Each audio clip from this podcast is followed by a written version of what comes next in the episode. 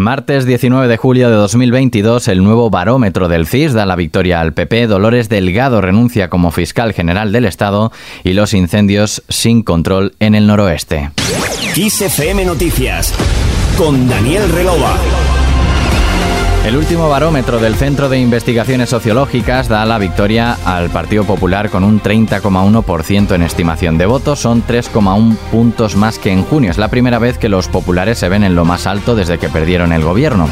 Los socialistas, por su parte, pierden un punto en un mes tras registrar un 28,2%. Unidas Podemos recuperaría la tercera posición y subiría hasta el 13,4%, casi 4 puntos más en solo un mes, superando a Vox, que pasa del 16,5% de estimación de voto de la anterior encuesta al 12% de julio, dejándose cuatro puntos y medio desde junio.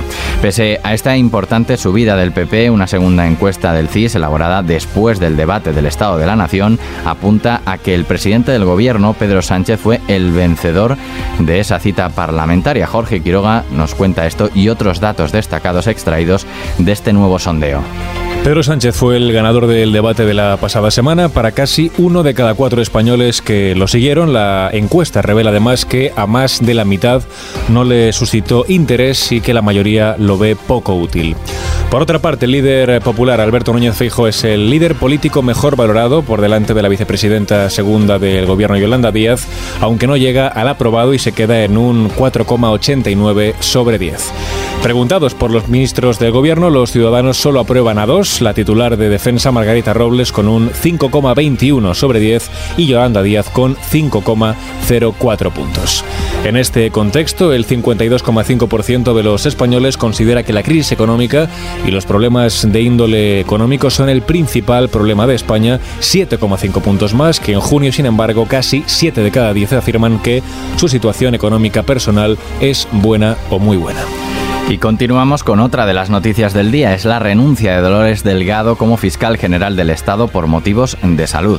Delgado, de 59 años, se sometió el pasado mes de abril a una intervención de urgencia en la columna vertebral. El gobierno ha propuesto a Álvaro García Ortiz durante estos años número 2 de Dolores Delgado como nuevo fiscal general del Estado tras la renuncia de la también exministra por motivos de salud. En la rueda de prensa posterior al Consejo de Ministros, la titular de Justicia, Pilar Job, ha elogiado el ejercicio de responsabilidad realizado por Delgado y ha agradecido su compromiso al frente de la institución. Ha desvinculado asimismo este cambio de fiscal general de la renovación del Consejo General del Poder Judicial y ha cargado contra el PP. La escuchamos. El Partido Popular eh, ha demostrado que no tiene intención de renovar el Consejo General del Poder Judicial, pero lo más grave es que no tiene intención de cumplir con la Constitución. El informe del Estado de Derecho, el comisario europeo, la vicepresidenta Vera Yurova, han estado aquí hace más de un mes y han pedido a las fuerzas políticas que renueven el Consejo General del Poder Judicial como una prioridad política de la política judicial. Y el Partido Popular ha bloqueado la renovación del Consejo General del Poder Judicial. No cumple con la Constitución.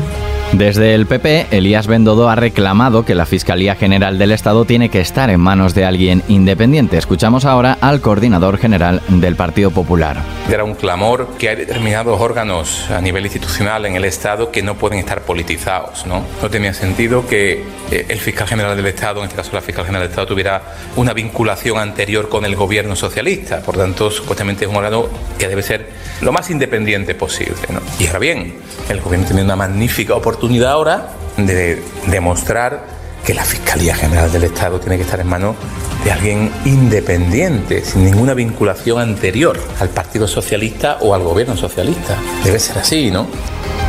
Seguimos ahora en materia de incendios. Los fuegos que asolan Zamora, Lugo y Ourense continúan activos y avanzan sin control tras haber arrasado multitud de hectáreas. Una nueva estimación de superficie afectada por el incendio declarado en Los Acios, Zamora, arroja un total de entre 27.000 y 28.000 hectáreas, por lo que podría haber superado al fuego que calcinó más de 25.000 hectáreas en la Sierra de la Culebra el pasado mes de junio. Desde la Junta de Galicia, el consejero de Medio Rural, José González, Afirma que estos incendios tienen un comportamiento que nunca se habían visto en Galicia, que hacen que quede fuera de capacidad de extinción y que no funcionen las técnicas de extinción.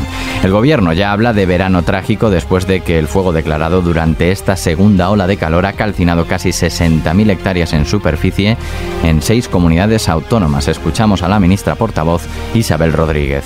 Se trata, como les decía, de un eh, verano trágico desde el punto de vista de los incendios que hace que tengamos que replantearnos la respuesta que damos a los, a los mismos y en ese sentido eh, merece la pena también recordar el anuncio que el presidente del Gobierno realizó esta semana pasada eh, durante el debate del Estado de la Nación y que se enmarca en la idea de que es necesario actuar, de que es necesario, reformular los medios que en estos momentos tenemos a disposición, actualizar los protocolos en ese nuevo marco regulador del estatal básico para el personal de prevención y extinción de incendios.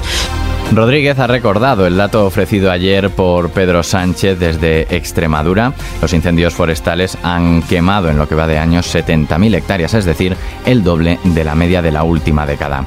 Y nos vamos con la noticia musical hablando de Roxette.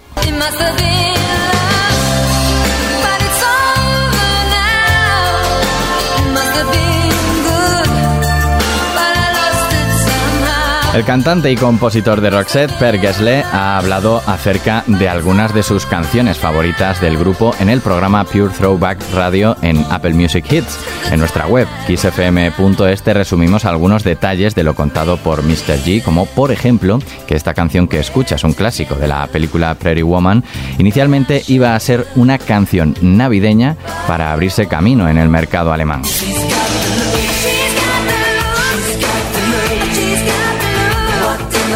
Y sobre este otro gran tema que suena ahora, Look dice que la escribió intentando averiguar cómo se programaba su nuevo sintetizador.